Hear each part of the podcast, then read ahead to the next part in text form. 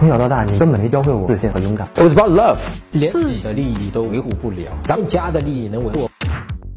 真哥，我是海外留学党，和一女生约了两次吃饭、逛街、逛博物馆、公园，常以促膝长谈，相处的非常不错，她也很热情。但是她有事必须马上回国了，我感觉没有机会再约了，还没确定关系就异国，也很难再推进了。我用不用在他走的前一天晚上表白，失败了也不留遗憾呢？啊，我首先要确定一件事情啊，你所说的他走的前一天晚上表白，你的具体的意思是什么意思啊？你的意思是说我跟他表白了以后，如果他答应了，然后我们两个人就可以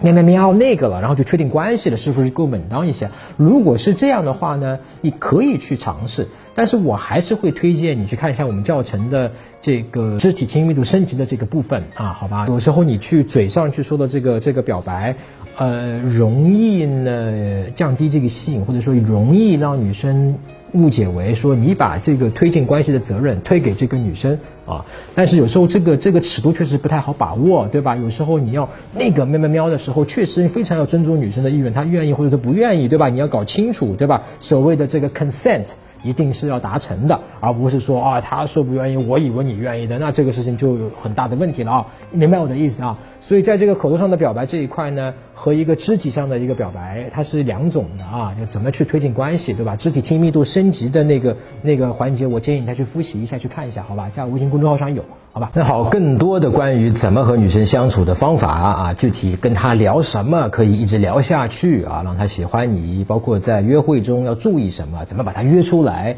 啊，包括怎么挽回啊，怎么让自己变得强大、自信、有魅力，你可以在微信公众号的上面搜索“陈真”两个字，哎，就是我的名字，然后关注我的公众号，然后编辑回复“回答”两个字，你就会收到我们免费的恋爱学教程。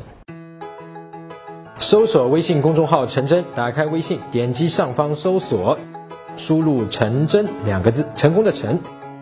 再点搜索，那个戴眼镜的呢，就是我，点一下这个人，点击关注公众号，你就加上我了啊。